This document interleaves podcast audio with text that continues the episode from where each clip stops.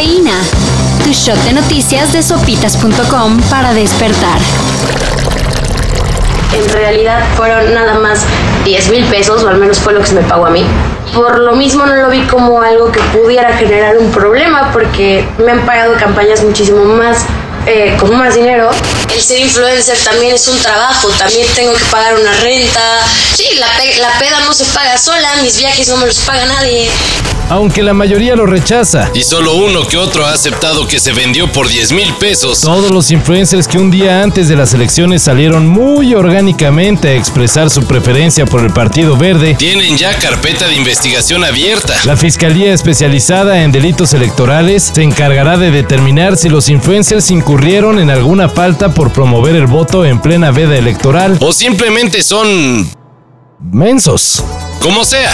El desprecio en las redes ya nadie se los quita. Tan asco, güey. Neta, como ciudadanos, para mí, todos los que se vendieron valen verga. Alrededor de 7 millones de balas de la Sedena fueron robadas el pasado miércoles. Según el reporte de la Secretaría de Seguridad Pública, los cartuchos útiles eran transportados en dos vehículos de semirremolque, los cuales fueron emboscados en un tramo carretero del noreste de Guanajuato. Las balas tenían como destino Estados Unidos. Y pues nada, se desconoce quién las tiene ahora en su poder. Los custodios de los vehículos quedaron a disposición de las autoridades. 7 millones de balas. Uno de los últimos jugadores revelación es el delantero del Puebla, Santiago Ormeño. ¿Qué decimos? ¡Gol! ¡Golazo de Ormeño! ¡Tremenda jugada! La movieron de lado a lado, se abrió el espacio.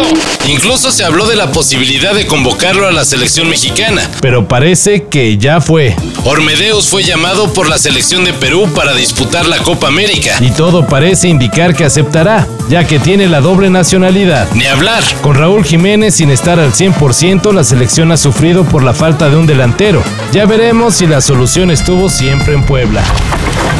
Habrá nueva película del Señor de los Anillos.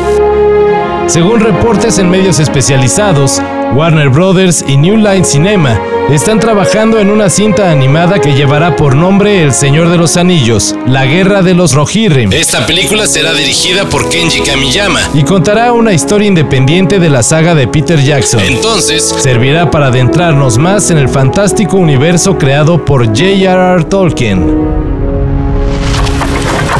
Y en la gustada sección Cosas horribles que solo comprarían los que presumen en TikTok la ropa Gucci. Y en la B, destrozando corazones.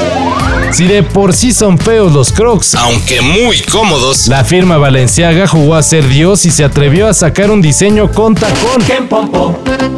¡Qué pompo! ¡Qué pompo, chapatitos, qué pompo! Los Crocs con plataforma, ya conocidos en redes como Estileto Crocs, serán parte de la colección Primavera 2022 y se calcula que costarán alrededor de 800 o 900 dólares.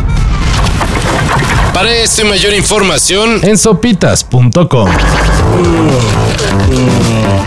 Cafeína. Shot de noticias de sopitas.com para despertar.